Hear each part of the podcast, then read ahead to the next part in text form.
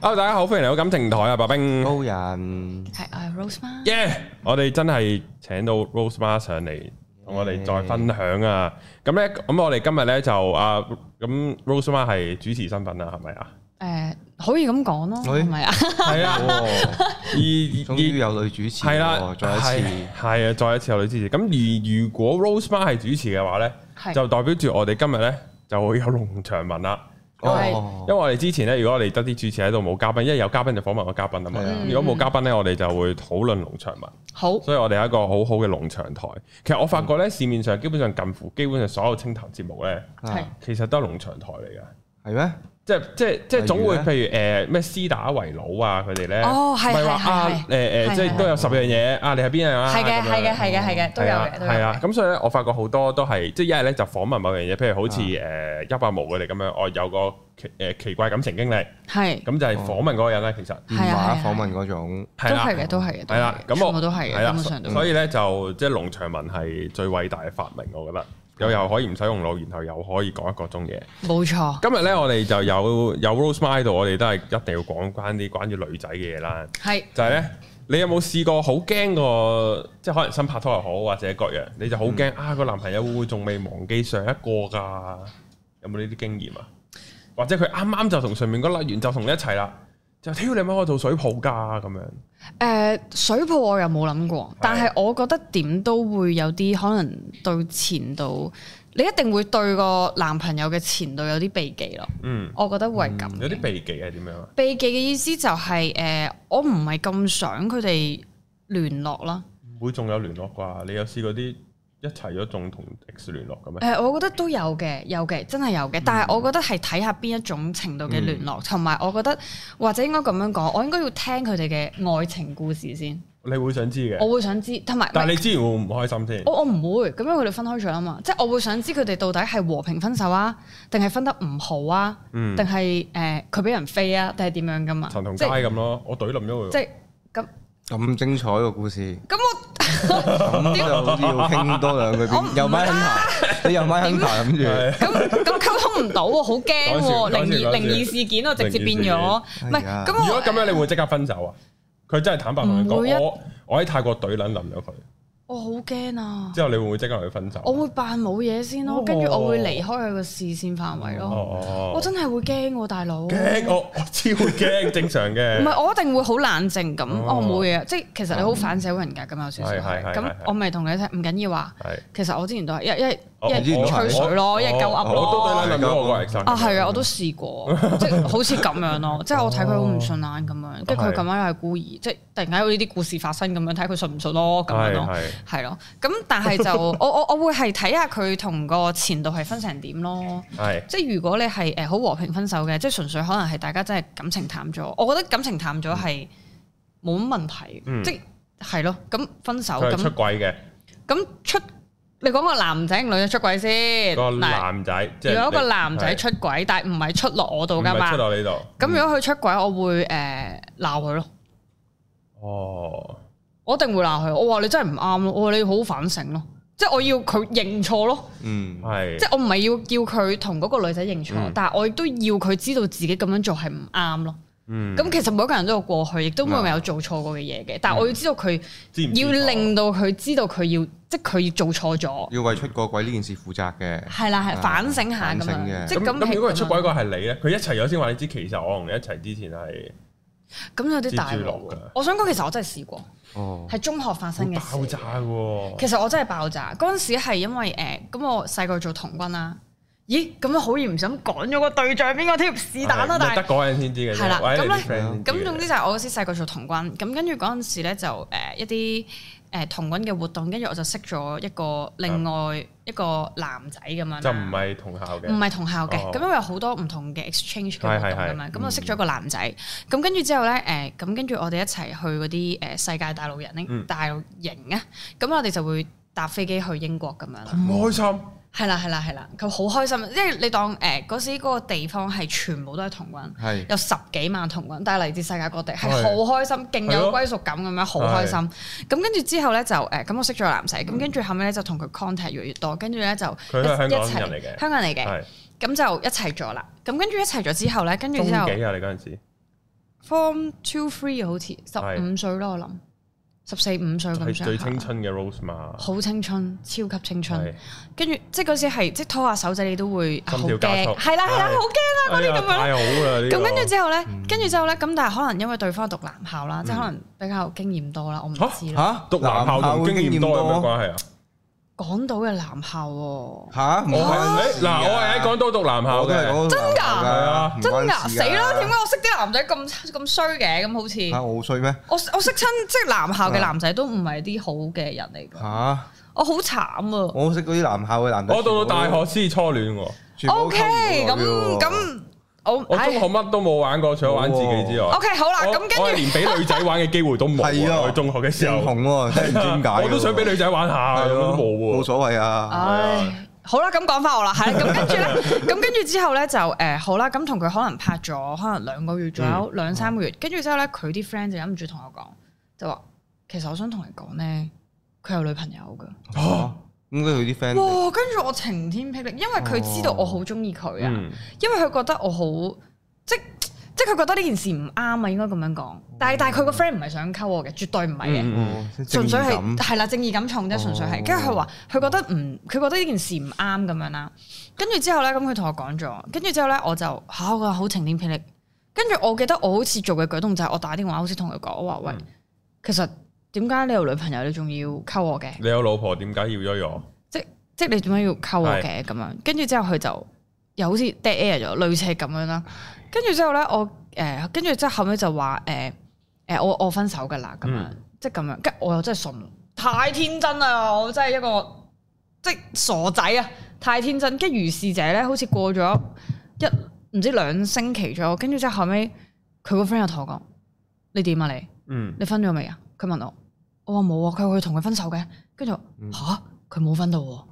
跟住哇，跟住我嗰下真係嬲到爆炸，跟住直接真係分手，哦，真係分手。咁但係唔知好似過咗幾多年之後咧，但係又講翻嘢又正常咁樣，即普通朋友咁樣咯，係就係變翻咁咯。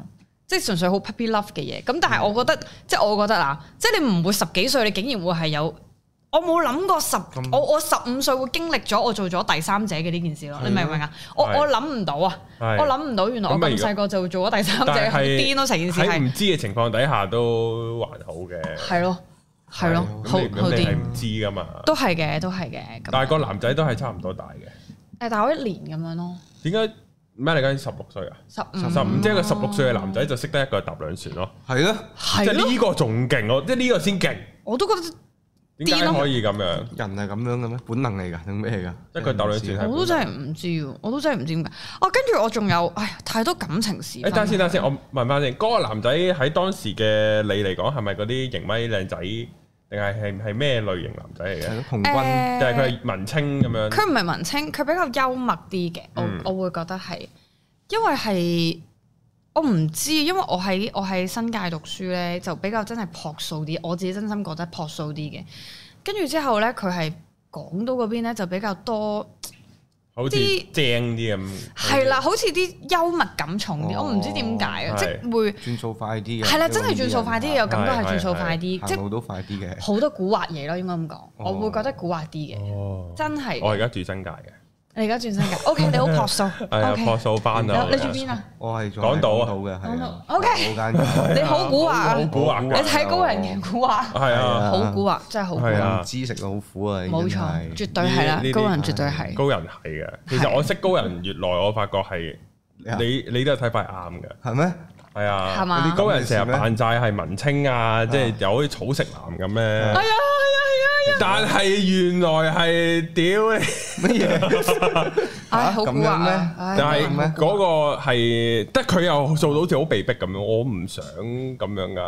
係咯係咯係咯，有咁樣嘅咩？係啊，原來係咁，但係到最終係認識好多咁樣啦，你會 feel 到哦佢，即係佢又成日出去玩啫，成咧勁多腳出去玩嗰啲㗎，哦，係，啊，同阿高人個 look 係唔 match 㗎。哦，即係即係我大家就以為我我好多腳會出去蒲，但我係零哦嘅，其實我先啊係咪個嗰啲嗰啲唔知而家有啲咩幾型人格咧？你係 I 定我 E 哦一定係㗎嘛嗌好嗌。我係 I 啊，I 到爆我炸，都嗌啊，你都 I，你我嗌啊，我係嗌啦。你真係嗌嗌咩啊，分你出嚟先係啊佢直係你 I 你下 I 下，嗌嗌啫我嘛。係我係 I N F 我哦係咩咧？我都睇下先。你呢你個有冇 search？你有冇自有啊有己？啊有啊，但系我要揾 INFP 啊，我係你真定假啊？真㗎我都係 INFP 喎。係咩你好我係 INFP 你好喎。我同你一樣咁喎。嘅咩？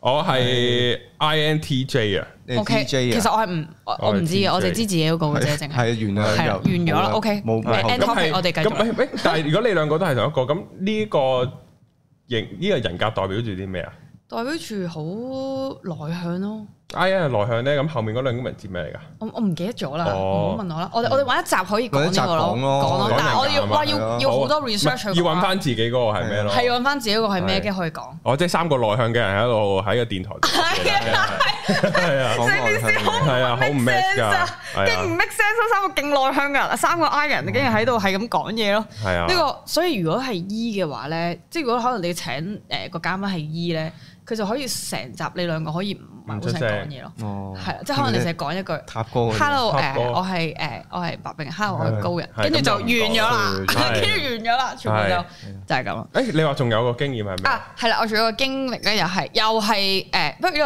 係九龍區嘅男校嚟嘅，再係好壞啲啊，咁同佢誒哋 MKD 誒誒，。都係童軍式嘅嗰個男仔都係，喂，喂，會唔會又係啲童會軍唔會啲式觀眾話點解我揾童軍乜撚都冇 嘅？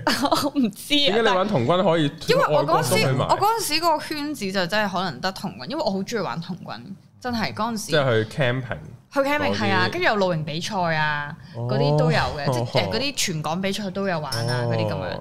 跟住之後咧，嗰時又係識咗個童軍咁，跟住又係九龍區咁樣男校啦。跟住之後咧，又係同佢拍咗幾個月拖啦。跟住之後咧，突然之間佢喺情人節度飛咗我啦。嚇，係啦，嗰陣時係我好記得，因為嗰時點解你要感情經歷咁坎坷嘅？係咯好跟住好嗰陣戲時劇啊生到咁靚女咁坎坷跟住嘅，跟住之後咧，跟住之後咧就誒咁俾人飛咗之後啦，跟住我就發現咗原來佢係誒喺飛我之前已經同咗第二個女仔一齊啦，哦咁樣嘅情人節為咗同嗰條女出街就要飛你啦，係啦，可能係咁樣。啊咁跟你住之後就飛咗。咁你會唔會想發掘下啊？你個 ex 係咩類型？哦，係好似你係眼大靚女長髮，定係咁佢真係幾靚女嘅，佢飛咗我之後識咗嗰個女仔係。哦咁樣係樣，去真係幾靚到女女仔都覺得靚女就應該都幾靚係喺嗰陣時咧，以前咪誒嗰啲咩 Senga 嗰係啲咁樣係啊係嘅，啊咁佢係 Senga 女神嚟嘅，嗰個女仔仲要係，哦，咁所以係真係幾靚，同埋幾大家會幾討論嘅一個女仔嚟嘅，哦，咁玩童軍玩到好似食聲㗎女神嘅咩？好勁喎，係真係幾勁喎，佢又咁個男仔係係咩性格嘅咧？咩性格啊？我到而家都覺得佢幾靚仔嘅。哦，啊，好搞笑㗎！我同呢個男仔咧，跟住好似係呢三四年突然間又講翻嘢咁樣，嗯即係因為而家有 I G 啦嘛，我跟住揾就得翻，係啦係啦哦，跟住突然間又講翻嘢咁樣喎，跟住佢而家都結咗婚，好開心咁樣咯，係係啊。佢係誒都冇乜點變過嘅個樣係，都都係係咁靚靚靚仔哦仔仔咁樣，好好好好呢個世界真係好奇妙啊！我覺得，即係經歷咗好多嘢之後，突然間又可以做翻即係個普通朋友可以講幾句寒係暄咁樣咯，哦係。即係可能細個嗰啲 puppy love 呢個嘅都男朋友鋸啲，嘅，你話佢係啦係啦係係啦咯，係鋸啲嘅都係仲要對面嗰個再靚啲咁都冇得講，係咯係啦係啦啊係真嘅，真係冇得怨嘅有啲。咁你會唔會有陣時見到就係、啊個男朋友個 ex 係如果同你係同 type 嘅，你會覺得誒佢原來佢都係揾個替代品。如果有個好靚嘅，你就覺得唉，原來佢見到個再再靚啲啊，唔會唔中意我㗎啦咁樣。同 type 啊？我又冇見到一個係揾到同 type 喎又，嗯，好唔同嘅都都唔同啊，都好唔咁都同，咁會好啲定係冇咁好呢？好啲，即係你覺得佢啊，佢真係中意你嘅，佢唔係中意特定某個 type 嘅女仔啫。係咯係咯係咯，即係有機會係咁樣諗我會覺得。好，咁然後呢，我哋呢進入下我哋呢個農場文嘅環節啊，係啊，就係、呢個 topic 呢，就係男友對前度念念不忘，咁呢、就係咁對前度念不忘，當然除咗仲係好中意佢之外，就係、嗰個前度係有啲好勁嘅優點啦，係係啦，咁有十個嘅，第一個呢，就係佢嘅前度係拍咗好耐拖啊。嗯譬如佢哋可能誒呃學生嘅時期已經係一齊啦，誒出嚟社會又一齊咗幾年啦，咁樣哇，可能成五年十年拍拖啊，咁咁樣散咗。你有冇遇過個啲男仔係咁樣拍完長拖散咗？誒，我身邊朋友有咯，嗯，但我自己從來都唔會。如果俾你，你會唔會覺得唉，佢一定好中意個 X 啊？拍咗咁耐，拍咗咁耐啊，我都唔會嗯喎，反而斷得仲清添喎。即係如果你咁耐嘅感情，其實哦都要你散嗯都要分開，咁其實早磨走晒啦，係啦係啦，即係係完咗咯，或者其實可能結婚咯。嗯，我成日都覺得，即係對於我嚟講，我成日都覺得，即係我自己個人觀感啊。我自己覺得其實如果你拍咗咁耐嘅話，就唔結就分嘅啦。好多係好多事都係咁啊，因為我身邊係朋友都係，甚至佢哋係咧誒求埋婚啦嗯、訂埋婚啦，之後都係分手。就因為唔結住，我諗我身邊真係有五六個都係咁，哇！不論男仔女仔都係咁，真係嘅。點解啊？因為好多時候咧，你拍拖嘅時候唔同你同居啊嘛。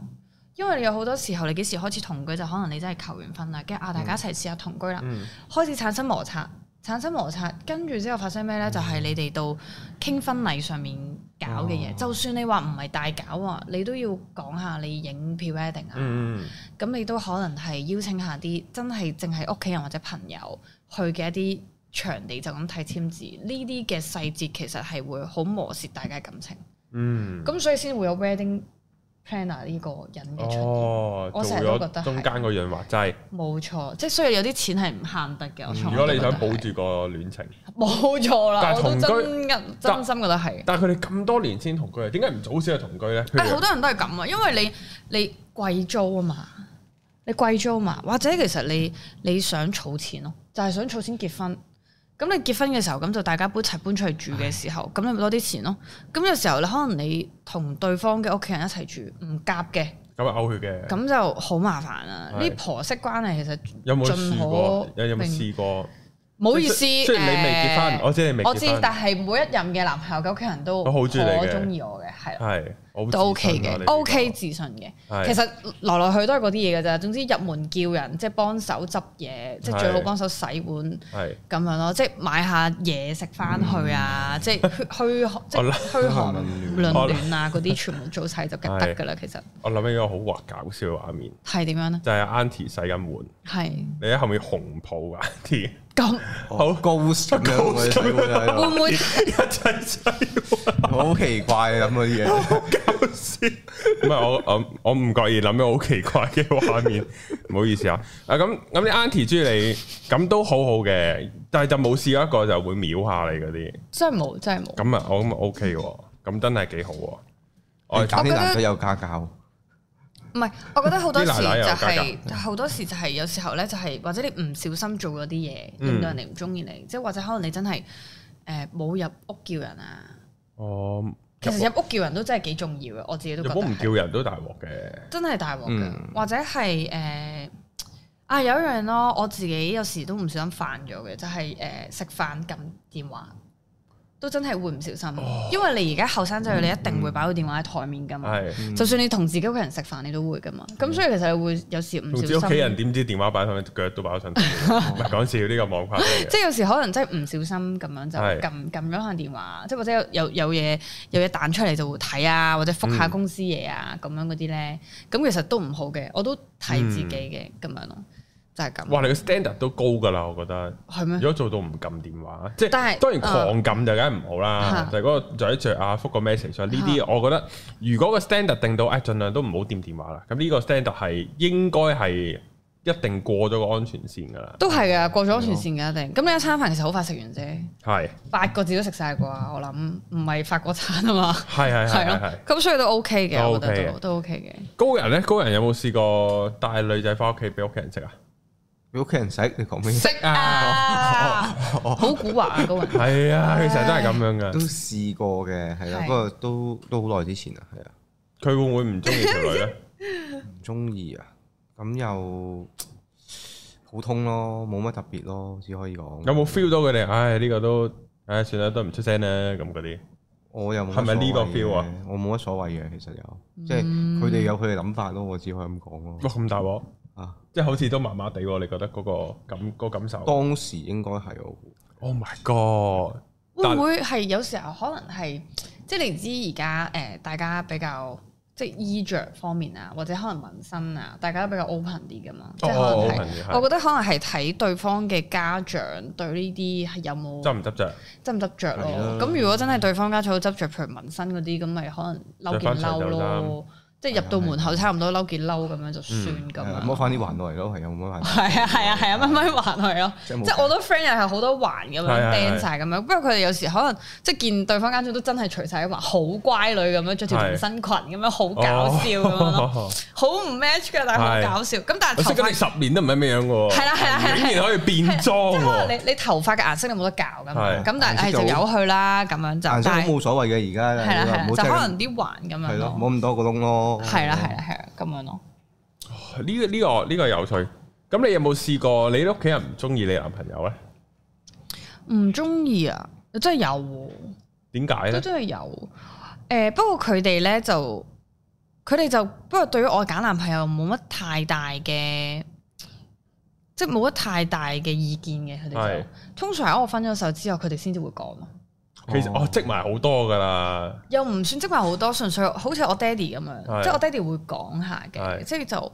呃爹哋就見邊條仔都唔上眼㗎啦。係啦係啦，我係啊啦作為一係個啦即係你爹爹哋哋嘅咩？唔係啊，我作為一個唔係啊，會私我啊生子， 屌你女都冇三蚊嘅仔，唔係啊， 顏值，同埋誒唔係啊，我我有因為其實啲上司我睇過幾次咧，佢都話我會生女。啊係咁我就開始人大下大下咧，我就諗啊，如果我生女，最撚慘就係見到佢大條仔翻嚟，其實都係擦頭皮咁撚 樣，哦我咁辛苦養個女養咗十幾廿年，屌你老味，然後又擦頭皮咁樣喺度。但然後我就諗，基本上我見到所有仔都係一定會覺得佢係擦頭皮㗎啦。都正常嘅，我覺得係啊，都正常所以所以誒、哎我好想睇下你老豆點睇啊！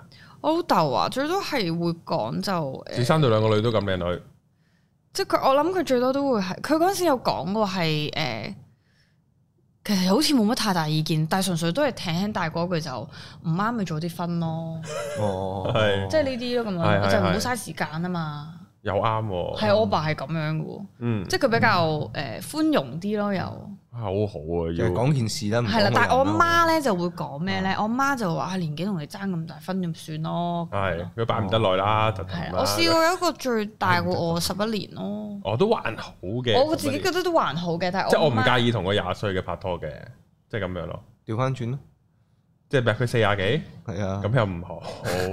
但係如果有啲人中意姐姐啊 feel 啲成熟啲，都真係真係會，係，啊，都真係會。我有 friend 都同大過佢十一年嘅女士女女士拍拖，女仔拍拖。嗯，佢嗰時我個 friend，我講過我個 friend 係中學嘅時候喎，即係即係一個十零歲嘅男仔誒十八啊，同嗰個十八三咯十歲嘅女士咁樣，十八加十一對幾多啊？廿九咯廿九咯，即係廿九咁都 OK。係因為佢仲好似廿廿廿零幾咁樣歲咪嘛係咯啊啊咁樣咯，即係類似係咁咯。咁哦，咁佢都係覺得可能年紀大咗少少啫。係啊，大家少少咯。我通常都係呢啲，又冇乜太難聽嘅説話嘅。又嗯，咁都還好喎，都幾還好㗎都係還好，誒，我哋嚟到第九位啦，呢個真係要問下睇下係咪啦。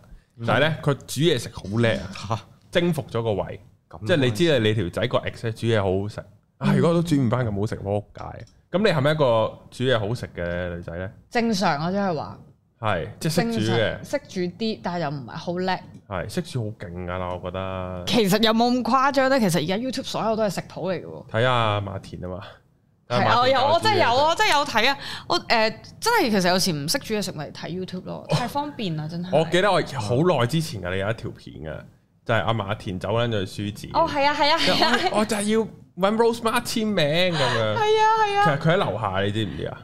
我真係唔知喎。係啊，佢喺呢一棟樓下，啊即係成㗎但係佢日喺撞度到咯佢啊！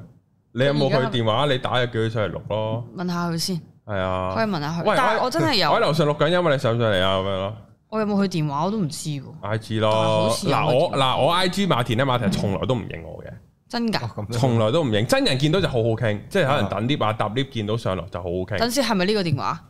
我唔知啊，我冇去你冇電電話話。死啦！你試下咯，你唔係你同佢有冇冇啦， I G 揾嘅咯而？家揾下先。係啊，突然間呢個鏡頭就會出現咗馬田，可能拍緊嘢即刻衝上嚟，會？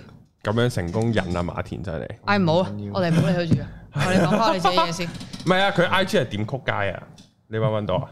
等陣先。 D I M C O O K，好認真啊，真係要好似要揾佢上嚟咁樣。係咯，唔係啊，我就係因為嗰段片就係、啊，馬田咁中意 Rose Mar 嘅，因為我因為我因為我睇到佢，即係佢個人係咁樣噶，即係雖然我唔係好認識佢真人啊啦，即係講嗰幾句嘢，但係佢係會扮扮到好中意，其實佢真係好中意，扮到好中意，但係其實真係啊嗯係啦，即係譬如如今日 Rosemar 佢再出書啦，然後我就去書展，哎嗯呀，我想揾 Rosemar 影相，我想簽名。哦其實佢係以佢係用一個真心嘅搞笑嘅方式啊，扮毒毒嘅方式去隱藏佢自己係真係好想揾 Rosemar。我已經我已經我已經暈咗佢啦，係嘛？Yeah，係咯，你心理分析大師喎心心理分析馬田係啊，冇錯，係啊，好好好好啊，係啊，咁煮嘢食就我哦真係好普通嘅啫。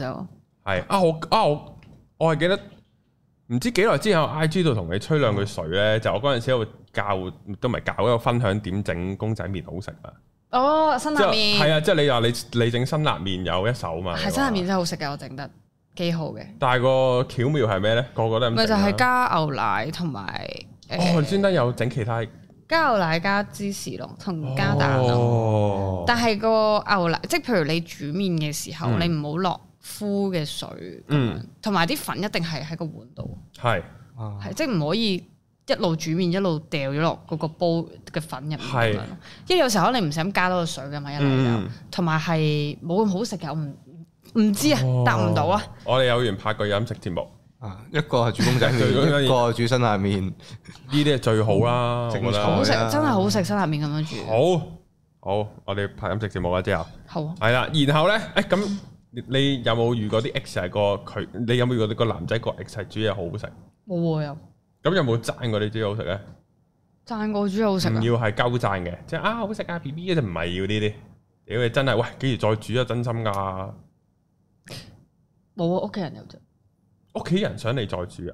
係啊。點解嘅？啊！我其實係咁嘅，因為我之前咧同霍國咧，佢係教咗我整一個叫葱油雞，係跟住係真係幾好食喎。係跟住我就之後再再整，咁嗯整俾屋企人食，屋企人都話好好食咁樣，哦好好簡單嘅就葱油雞原來係。哦，咁就係跟整住我啲就葱油淋隻雞度。誒係啦，你雞都要煮煮嘅咗個葱油出嚟嗯先，跟住之後個雞就都係烚嘅啫嘛，其實都係嗯。跟住之後就爆香咗啲係葱喎，你油之後。係有上過霍國廚房噶係嘛？有啊有啊，有好耐之前咁。咁佢煮嘢好唔好食啊？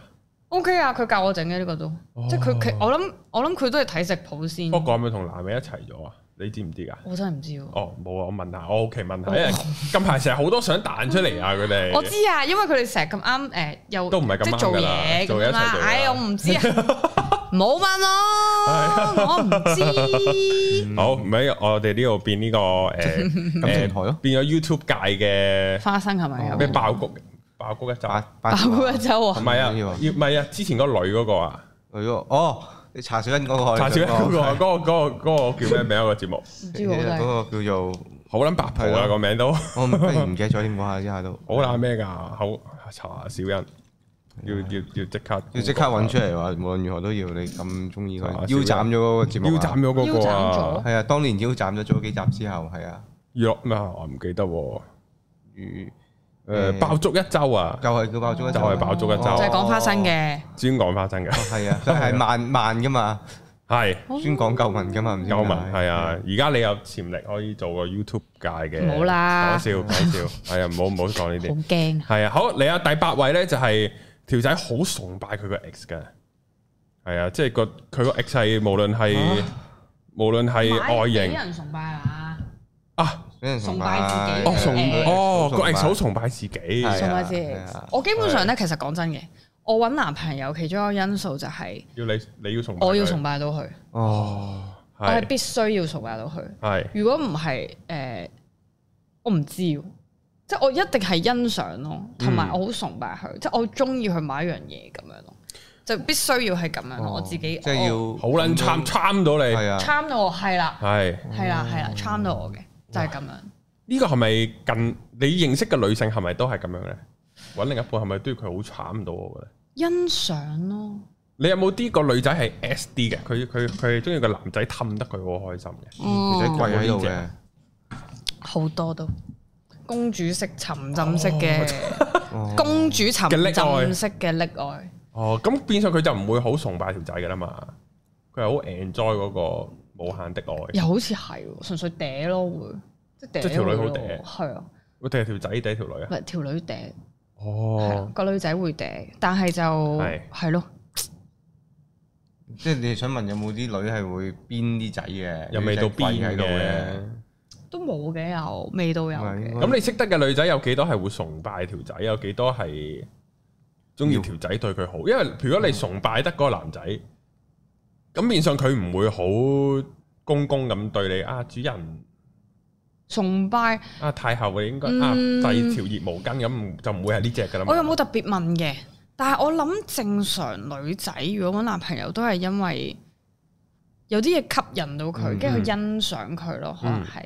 即係通常大部分都係可能共同興趣，大家有話題，跟住、開始就情投意合啦，咁、樣就啱傾就一齊，即係三觀都大家都相近咁樣一齊噶嘛。咁、但係我就有啲唔係，其實我都要三觀相近。喂，我都有啲亂喎，搞到我。係嘛？但係其實總之我係要崇拜佢。啊咁你會想你係想征服佢嗰只啊，定係你我想繼續做小粉絲？小粉絲你唔會想，你即係你唔係崇拜佢，然後想征服佢嘅，梗係唔使唔啦，嗯使嘅，唔使佢 keep 住一定要有一樣嘢係繼續令你好崇拜 top 咯，即係有一樣嘢係我超越唔到咯，嗯，咁樣咯。咁會唔會去到某個位，挑耳仔底嘅原來有冇呢啲嘢？有冇試過啊？你原本好崇拜佢，我又冇喎，即係我諗佢都係通常如果分手都係唔關呢樣嘢事，哦係其他導致所以分手嘅。哦，佢依然有佢值得我依然係一崇個拜出，色嘅男人，係啦，依然有我值得崇拜嘅 嘢。不過係唔好意思，都係要分手咁解，好。就係咁啦。另外咧就係呢個有趣啲啊，我覺得就係咧佢個 ex 咧係會好為佢使錢嘅。嗯，即係底褲穿咗窿又買啊！啊對襪見你穿咗窿，我又買對襪俾你。即係呢一隻咧又未去到係蘇家媽咪嘅，即係又唔係係係揾富太嗰只使錢。係。咁你有冇識嗰啲 ex 係咁咧？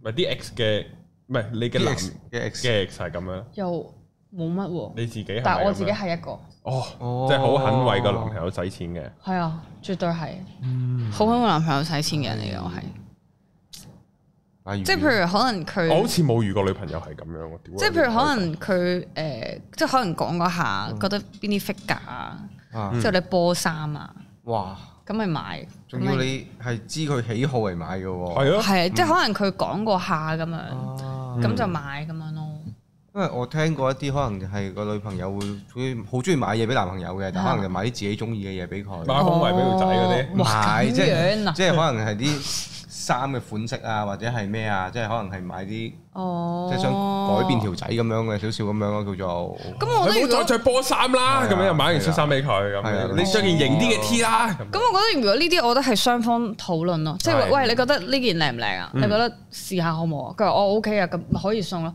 咁但係如果你話係，即係如果細心，即係可能係俾啲 surprise 佢嘅，嗯咁樣就會記低佢啲咩。咁、我試過係有一個男朋友係我買，佢中意美少女戰士嘅，美少女戰士係啦，咁我就買誒、呃 SHF 嘅 figure，哦，咁就買晒咁滯，即係傳統佢有係啦，即係嗰啲唔咁唔樣咁樣嗰啲同唔嗰同啲時期係啦，係唔同時期。咁我買咗一 set 哦啫。係咁樣咯，咁都好似我唔記得幾多隻啦，已經唔記得咗。嗯咁佢、就擺晒喺公司咁樣咯，係類似係咁，啊哦都係呢啲。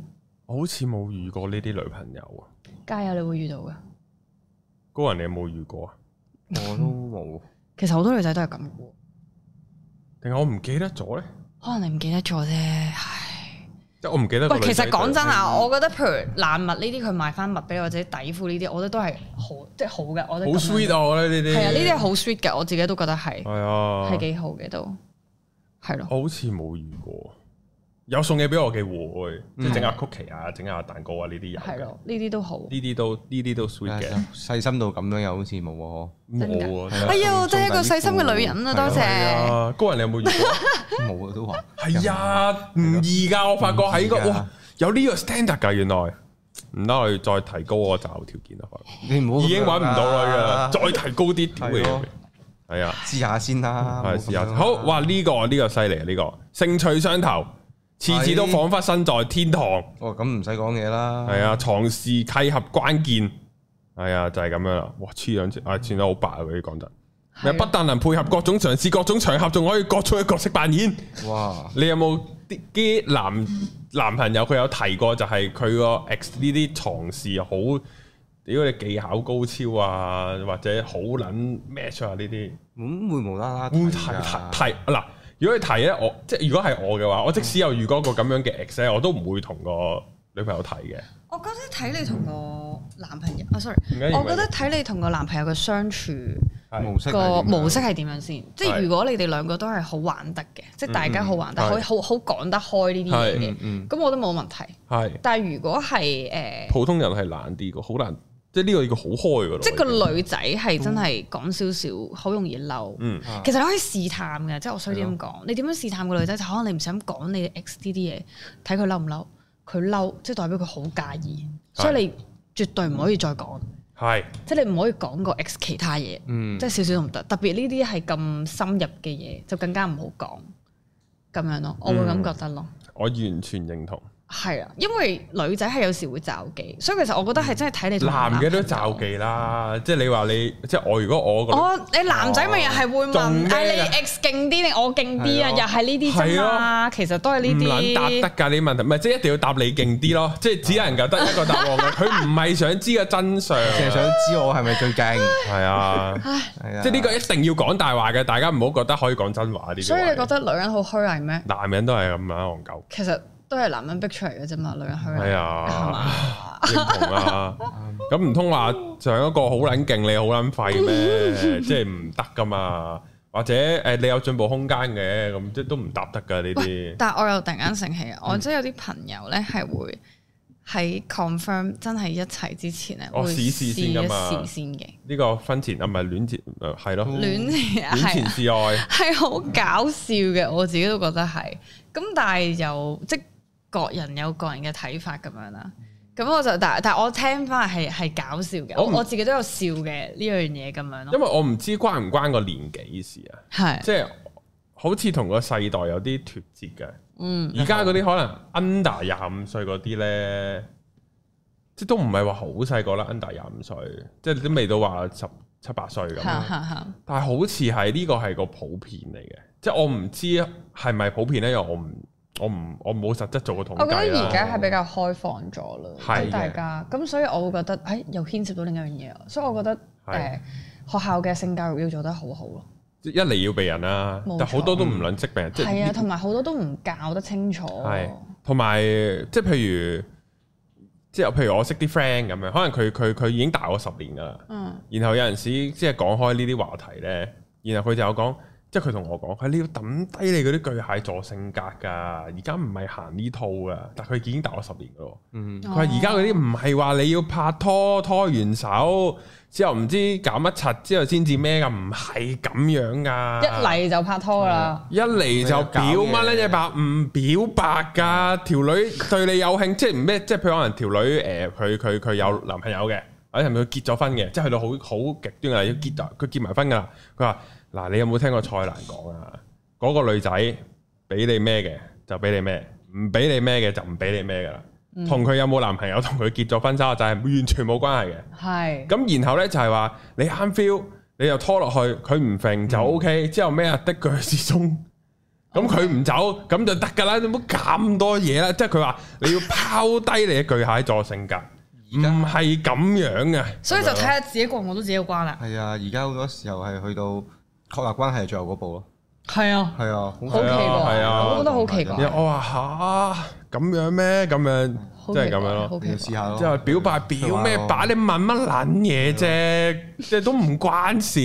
你問佢，梗係答唔好噶，因為你未溝到，佢一定即係好唔啊好啦，對扭你扭令令唔咁係啊佢嘛，即係同埋條仔對你最好，個個女仔都知噶，嗯即係未追到你嘅時候咯。哦係啊係啊，追到就本劈噶啦，咁樣。係啊係啊咁咁咁，所以個女仔都識諗嘅，咁你咪追多陣先咯，咁樣。嗯。同埋係咯，咁樣咯。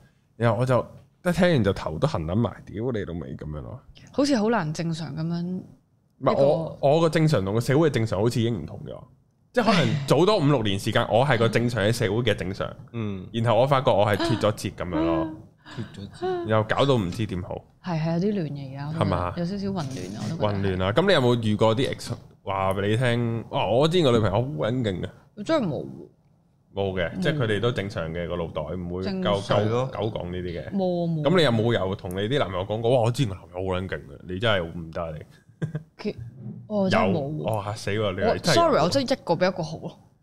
咁都好嘅，咁都好咁係好嘅。好我事我好彩啊，答得好好嘅，係哦我好彩啊，真係好彩啊！真係好我已經唔知理唔理解呢句係咪真嚟嘅。唔係啊，真噶，真係好彩，真係好係彩，我覺得真係好彩，係咁係好嘅，因為我唔會嗰啲試完先一齊噶嘛，我係唔係嘅，我唔係，係係係。係唉咁，啊好啦，我哋嚟到第五位啦，係就係咧嗰個個男仔個 ex 咧係好依賴佢嘅，令到佢感好感覺到被需要，即係可能可能識咗你，可能獨立少少。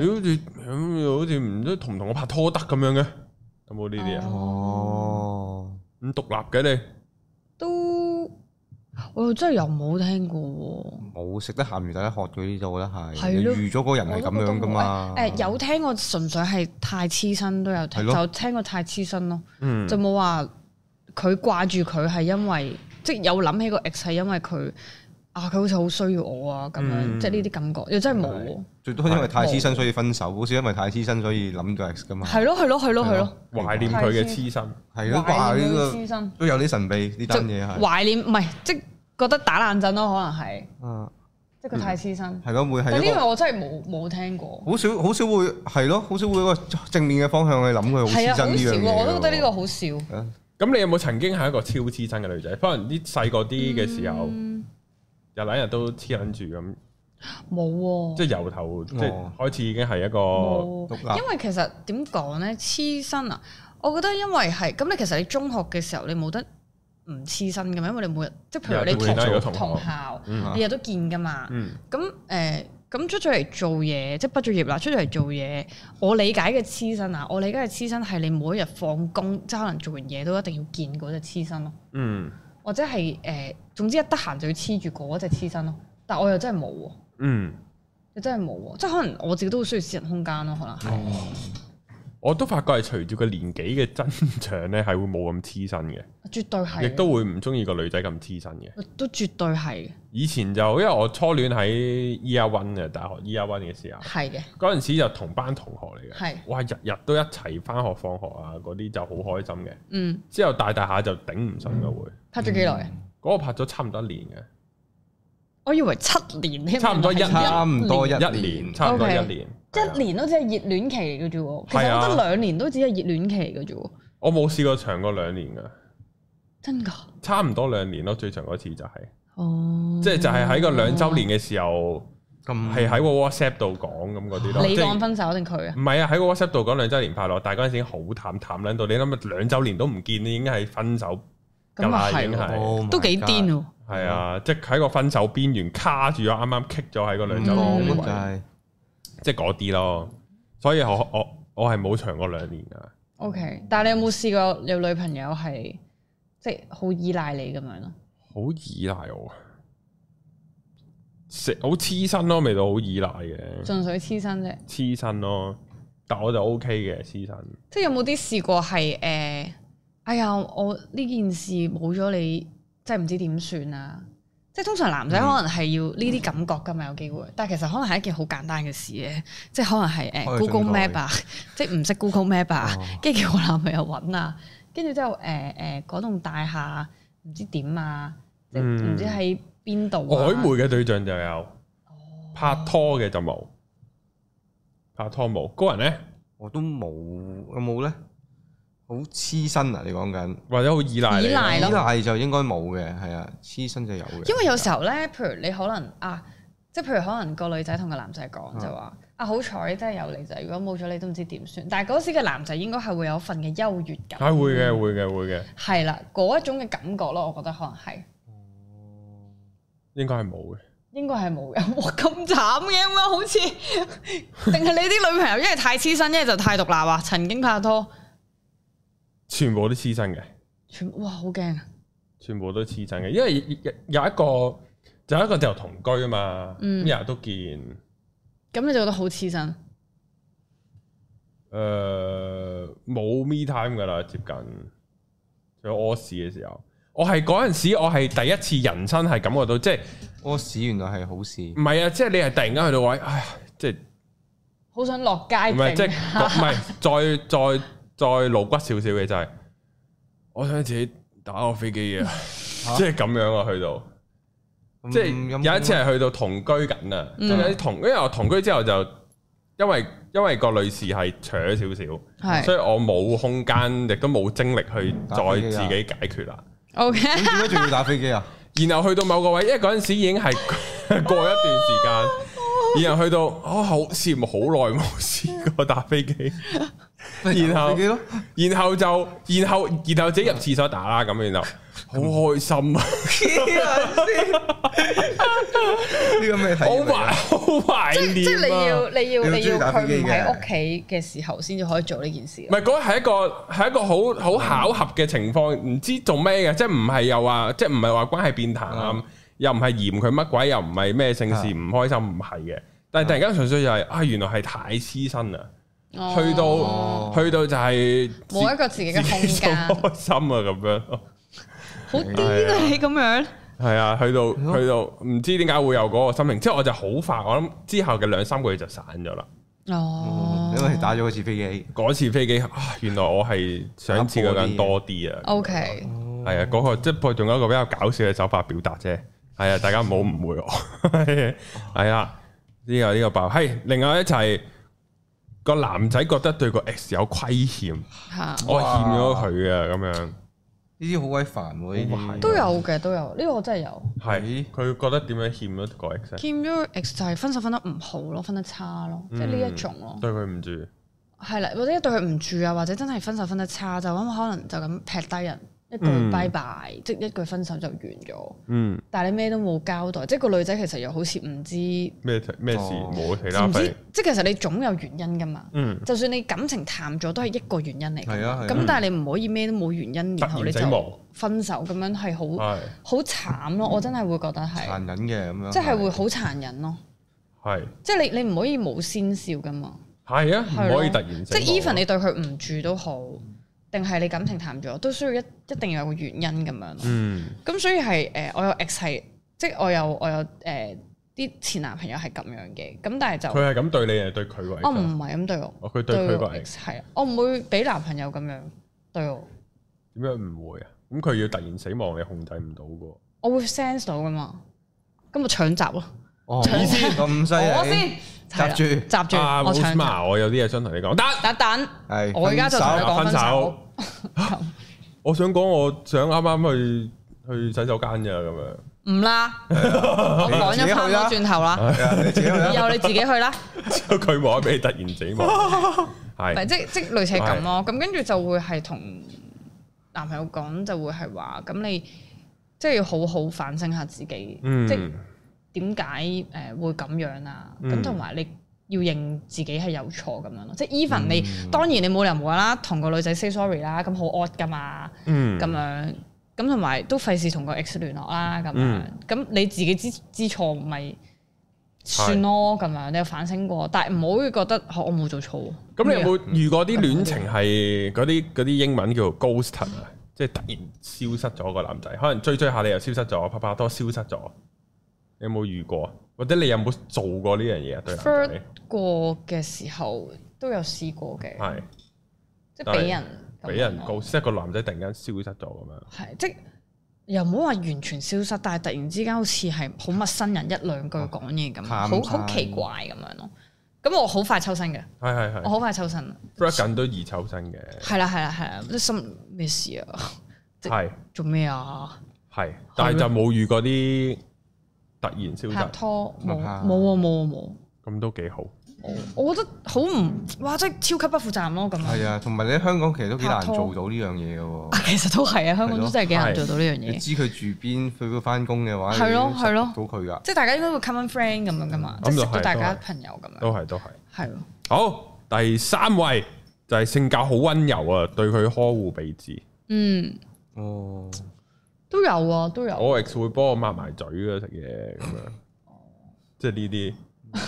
你有冇遇過呢啲男仔？都你唔幫我除鞋嘅， 係啊，係因為嗰啲咩韓國啊、日本啊嗰啲好興幫女仔除鞋㗎。黐線我啊㗎我係識幾個，即係有同過呢啲國籍嘅女仔拍拖咧，啊，嚇真係去到屋企會跪喺你面前幫你除鞋啊。唔係嗰啲啊，癲咗唔啊係嗰個國使家唔使啊嗰啲會咁樣嘅，之後啊，之後佢佢佢佢同你睇起，我覺得誒、呃所謂嘅温柔，可能係誒講嘢細聲啲咯，可能係因為因為我講嘢好大聲㗎嘛，跟住就會覺得哎係你細聲啲啦講啊會有呢嘢。啲咁咩？有啊，直接同我講，喂，你講嘢細聲啲啦，我喺你隔 離咋。即係呢啲咁樣咯，我話我唔想㗎，我屋企係咁樣㗎，我我屋企真係咁樣㗎，我想講我家姐都係咁樣講嘢，我媽都係咁樣講 嘢㗎，我爸都係咁樣講嘢㗎真嘛。係㗎咁搞笑？真係嘅，我哋好似鬧交，即係我哋咁大聲 講嘢咯。咁跟住之後就會係，喂你細聲啲講嘢啦，係即係會咁樣咯。哦，跟住間唔時就可能彈一兩句就話，就會潤下咁樣講就話誒，哎呀係啊，唔該你個 ex 温柔嘅，即係呢啲咁樣咯。哦咁樣，係不過呢啲講笑咁講，我覺得係嗯冇冇乜所即係無傷大雅嘅玩笑嚟嘅呢啲有咁樣係，係咯，即係呢啲咯。會但係唔但係唔會着嘅咩？冇啦，佢喂細聲啲啊，冇多好靜喎呢 度。但係呢啲我覺得我會着㗎，無啦啦咁都樣。都都會嘅，係咯，即係咁我真係咁樣講嘢嘛， 想屋企近到細你聲真係啫靜啊嘛， 呢度真係好靜喎，咁咪細聲啲講嘢咯。哦 OK，OK 咁咪細聲啲講嘢咯，咁樣咯。係不過有啲温柔，即係我都好中意女仔温柔嘅。講真，係。我都中意，即係我自識己過有啲女仔直頭會中意個女仔就係好温柔啊。係啊係啊，我有啲 friend 係都係講嘢好温柔咁啊。哎呀，你好斯文啊，我好中意你嘅，即係我我好中意。係啊，即係你你好似好似嗰啲好似個棉花糖咁樣咧，搓完咁扁咧，因為佢好温柔咁樣嗯啦，即係好似佢嬲咧都係，哎呀你唔好整啦，哦即係嗰啲咁係係嘅聲啊嘛，係係係跟住就覺得佢越嚟越好恰咁樣咯。講係笑，啊千祈唔好恰，係啦，即係純粹係 friend 咁樣咧，就好得意哦。呢女仔好得意哦，我曾經聽個女仔咧同我分享啊，嚇咁嗰個女佢佢咧，即係佢係屬佢都係屬於一啲即係叫豪邁少少嗰啲啦，即係係大即係成即係大啲成情情大情大聲大啲，聲大聲係啊！唔突然間唔記得咗個食中螺文絲咁樣。係啊，咁然後咧佢就有咁嗰個女仔應該係中意佢嘅，哦，應該係中意佢嘅。咁然後咧就做咩都跟出跟入啊啊，然後對佢都都真係呵護備至嘅，啊即係可能帶埋水俾佢飲啊，又買埋零食啊，咁又哦同佢行山咧，咁可能嗰個温柔啲個女啊仔，即係誒嗰個大情大性嗰個咧，就梗係唔化妝啦，嗯個頭立撚晒啦，即係佢係呢啲啦，就成身臭汗嗰啲都照行山嗰啲啦。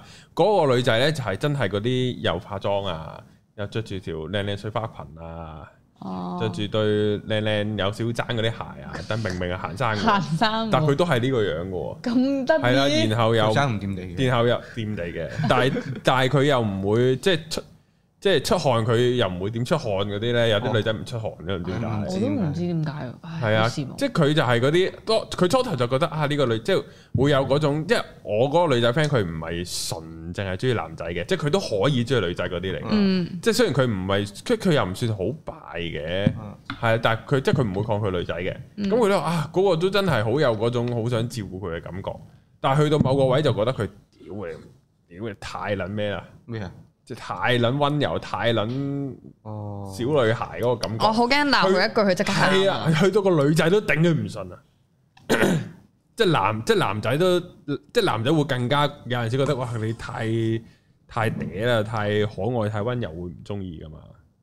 會㗎，原來我成日都覺得男仔咧係中意啲温柔細粒嘅女仔咯。小綿羊，都小綿羊，我覺得男仔係中意呢啲嘅，我個初戀係咁樣嘅，係咯。然後去到某個位就係我會恰佢咯，然後就唔好啊人就唔得噶啦，即係報 警係啊，我又未到打柒佢嘅，所以唔好報警住。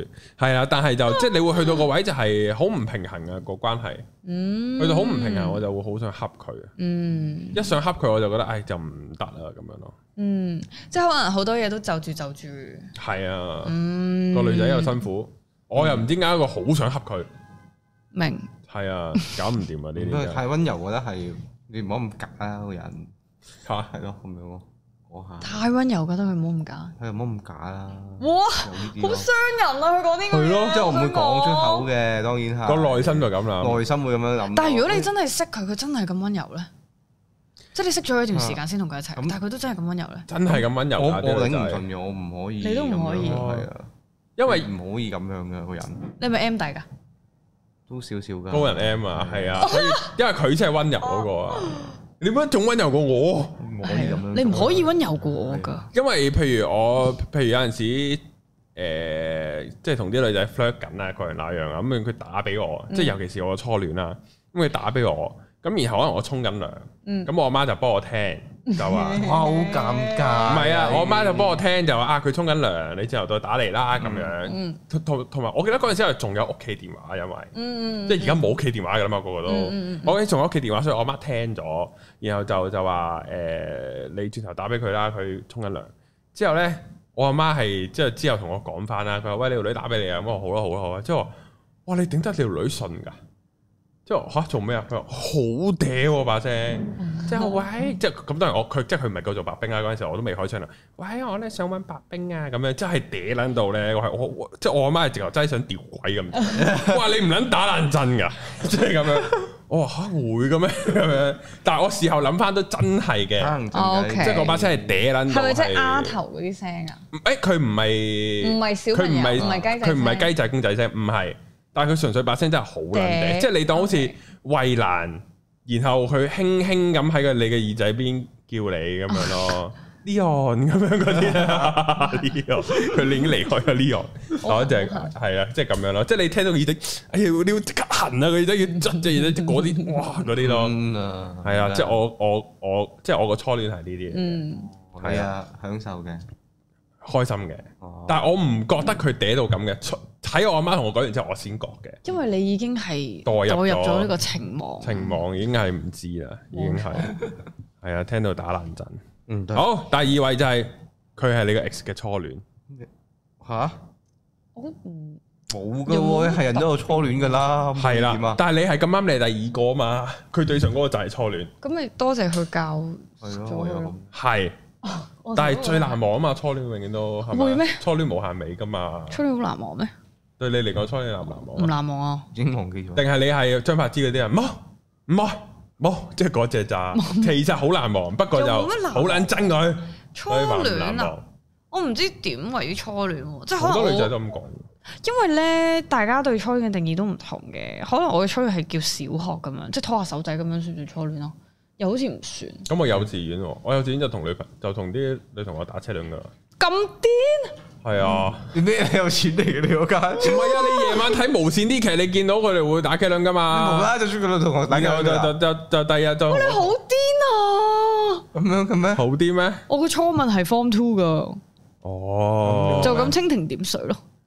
哦，係啊，打 K 輪㗎啦，你已經去好到癲喎打暈晒成個幼稚園啲女同學啊！你！喜劇之王因為係啊，係嗱，喜劇之王咪有一幕咧，咪話搽潤唇膏嘅，啊你好細蚊仔睇咩？乾啊！你個嘴，咁我冇潤唇膏啊嘛，啊！但我我我有啊，你要唔要啊？好啊，咁樣，然後就原來係個女仔個口有潤唇膏嘛，你又咁樣對啲女仔做啊？我就咁樣，但係我試過呢招喎，啊！系啊， 我但我係小學嘅時候試嘛，呢個係你小學定幼稚園啊？好癲啊！唔係九九年啊？所以我個哦唔係我我幼稚園我係有打過麒麟哦嘅，點解？但係小學都有用過呢個橋段。哇乜嘢事啊好癲啊！你真係好癲，你係真咯係好癲。咁嗱，嗱，我初戀。戀係大學 year one 啊， 我重申多一次， O K，咁如果計啊我嘅初戀係都方科咯，應該係係認真拍啊！你覺得起碼長過一個月咯，兩個月咯，哦一年年一年咁好呢個都真係初戀㗎一年啦嘅，都一年嘅，都係年年幾一年類似啦，類似係咁樣。咁啊得㗎啦，呢係個咯係初戀㗎啦。係咯，初戀就都難忘係。如果我自己個初戀難忘就佢籃球隊咯，又型咪大隻嘅，高係啊係啊係啊！係係一米八。啊我諗係我歷屆男朋友最高嘅一個嚟嘅，咪把一米八幾啊，哦八六七左右都哦到。同我差唔多㗎喎，高過我高過我，跟住之後係跟住啊咁好嗰時難係高過佢嘅，又再高要米九㗎唔啦。好意思啊。跟住之後好少咧啊，跟住之後就誒、呃都幾開心嘅，其實有，但係又衰，我其實我都唔好記得點樣自己同佢嗱講嗱，根分。據你啱啱講嗰個，即係床事係啊越嚟越好啊嘛，嗯即係男朋友，咁即係嗰個係弱智嘅弱智級別嘅喎，啊，唔係啊，我第一次嘅係唔係同初戀嘅，係我第一次係好好耐，之後，係哦，即係你唔知個籃球隊嗰個勁唔勁嘅，唔知個好，啊因為嗰陣時唔係我都係我好奇問下，真係。puppy love 咁 OK，明樣白嘅好耐，真係 puppy love。啊喂，但係點解拍成年都唔咩嘅？冇呢個諗法咯？完全佢冇咩嘅咩？佢都冇喎，乖咯。真係乖喎。我覺得可能因為真係乖啩，讀書咁乖咩？係啊，我間學校真係乖咯，有錫咯，有拖手，係但係冇做其他嘢啦，完全冇，真係冇，搞錯啊！真係真，我講真嘅。屌你做咩籃球隊啊？咁樣噶，真係喎，真係喎。跟住係誒，跟住後尾又大個又，即係其實 keep 住都好似做翻朋友咁樣有講嘢嘅。係因為其實係好，我都唔，我突然間同佢講分手咯，就係、嗯，嗯，點解啊？可能唔係好中意佢，哦，係咁咁啊。佢就係教你打波唔理你係咪？又唔係喎，即係都會理你嘅，都都拍會拖啊㗎，都會佢㗎啊，，係啊係啊，好神奇，已經唔係好好飛歐咗噶啦，好多拍拖嘅。係嘅戀嘅情嗰啲 puppy love 其實有都多嘅，其實 puppy love，但係係就冇乜特別咯。有哦，我諗最長嘅 puppy love 係佢咯，真係。係最長真係佢一年幾咁樣。我你嘅初戀咧？啊，你初戀講咗啦，大哦有啊係學啊你咧我我廿歲啊，初戀都係點樣噶？大過我嘅咯。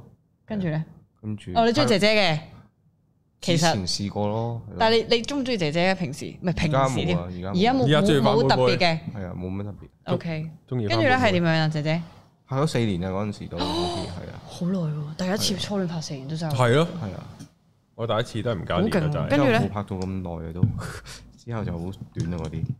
但係姐姐係咪好照顧啊？都唔係，都係都唔係情㗎。情緒化嘅，都係嗰哦，啲嘢嘅，係啊，同埋都差得遠嘅呢個都係啊，大九年嘅係啦，我大你九年，係啊，哦，都幾好啊，大九年冇咩嘅又係係冇咩嘅嗰件事係咯，係初戀呢個初戀係好嘅，但係就冇令到你嘅男朋友去太掛住個初戀，冇啊，又真係佢係冇喎，嗯即係佢哋我覺其得實佢哋提嘅時候，佢哋都已經好抽離啦，你 feel 到係咯，係比較遙遠啊，可能係嘛？我覺得如果一個人嘅初戀係，如果佢你唔係佢第二個啦，然之後佢嘅初戀係最好嘅話咧，個人都幾陰功嘅喎，其實。係咯，係啊，其啊，實好慘嘅，淨係懷念個初戀呢件事本身已經好慘嘅事嚟嘅。係咯，都係咯，都真係，都真係。我但係我又諗翻我初戀都幾好，係我唔好，哦係啊，即係起碼你會認，即係你會知自己哦，唔同咯。你你又有你又係有虧欠佢，又係你個初戀，咁係啊咯我冇好有責我又備冇啦虧我又冇虧欠啊佢，佢之後佢出軌飛咗我嘅。佢虧欠你，所以我都冇我都唔覺得佢虧欠我，因為嗰陣時嘅我真係唔好嘅，哦即係好唔成熟啊個人，所以令到佢出軌。係啊你會所以覺得我因為種種原因，即係我就唔會怪佢出軌嘅。大家都有問題咯。係啊所以話，但係嗰、個但係呢個係幾好嘅，應該係冷我暴覺力吧？你嗰一種應該係咪啊？得佢冷暴力我定我冷暴力佢？你哋你咯，會唔會係啊？兩週年都唔見喎。哦，嗰、個唔係初戀，嗰哦個，sorry。之後嘅。 OK，咁哦，兩週年嗰個就算係我冷暴力佢嘅，係咯。我冷暴力真係搞唔掂，係但我都知自己錯，有時都會冷暴力嘅。以前係初戀嗰個 係初戀嗰個，而家諗翻起咧，即係近排阿 Jenny 咪越着越性感嘅啲衫，係啊係啊係啊，我又發覺我個初戀係呢個身形嘅。咁好正。撚正啊！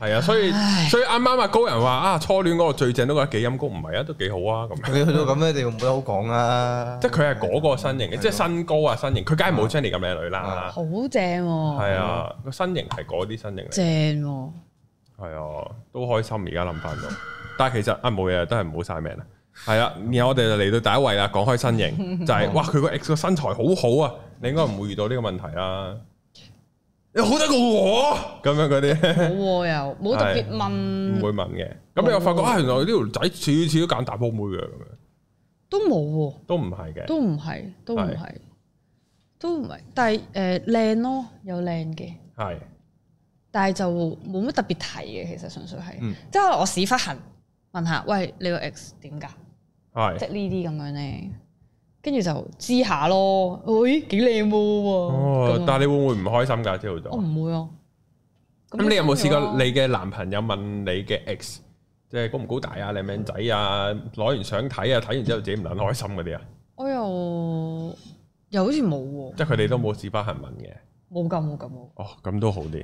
冇真係唔好試翻含我諗男仔，其實我覺得男仔應該唔會特別去問人。我我咪初戀嘅時候哇咁樣好唔成熟咯，哦又想問下佢之前啲仔係點樣樣咯，哦即係望撚哦完又又又嬲又唔想開又心，口撚好係啊撚咩啊，好棘咁樣好撚個人棘啊我係唔啊，敢做呢件事啊，唔做嘅。後尾我覺得正常男仔應該都哦唔會問人哋 ex 嘅，係女仔先至會，因為女仔好多疑。講真，女仔好多疑同埋好八卦，嗯好八婆啊，嗯跟住就會好想知，好想知咁樣，即係或者自己去揾，跟住去知咯，嗯，咁樣咯。但係其實我又知完就算咯，咁樣都完咗啦，人哋係。即係我會係咁樣唔嘅。係你嗰個思想好成熟啊！嗰陣時就好唔成熟啊嘛，嗯所以就好即係自己嘢問問完又唔開心，呢啲必經戇鳩階段嚟嘅，我覺得有係細個一定係必經階段，之後之後就知道哦，原來我係唔會中意呢啲嘅，咁我就唔撚問咯。係啦，之係後啦我就發覺我唔問嘅時候，對面會自己講咯。哦，係啊係啊係啊係啊，正常都會 係。係啊，之後到位其實我冇問啊，你唔好講啦。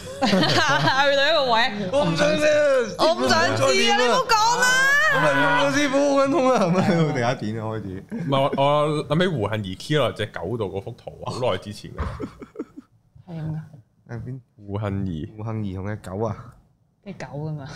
你唔係有上高登嘅咩？你有有冇上高登啊？少點少啊，係嘛？啊呢張啊，解嘅？呢張啊，哦哦，自娃啊胡杏兒嗰個位都係話叫你唔好再講嘅。係啊，唔好再講啦，屌你老母咁樣咯， 然後即係 key 落只狗，你冇見過呢幅圖咩？我冇喎，好勁啊！呢幅圖。哦我冇喎。係啊，但係其實唔好再講啊，同埋你聽我解釋先哦啦，咁樣都係胡先啦一定係有啊，都係胡嘅杏兒嚟呢個一定有，嘅，好衰啊！話我一講胡杏兒，等我貼喺個封面度先，將呢幅圖。唔成咯，你整係啊，好，今集差唔多啦，好係啊，啊，今日差唔多，有好好感動啊，揾到 Rose 嘛，心係啊，希望之後都繼續可以見到 Rose 嘛，好啊，好嘅，耶，耶！繼係啊續做好嘢主持，好嘅，開心，好嘅，咁啊，下條片見，好下條片見。係啊，拜拜，拜拜。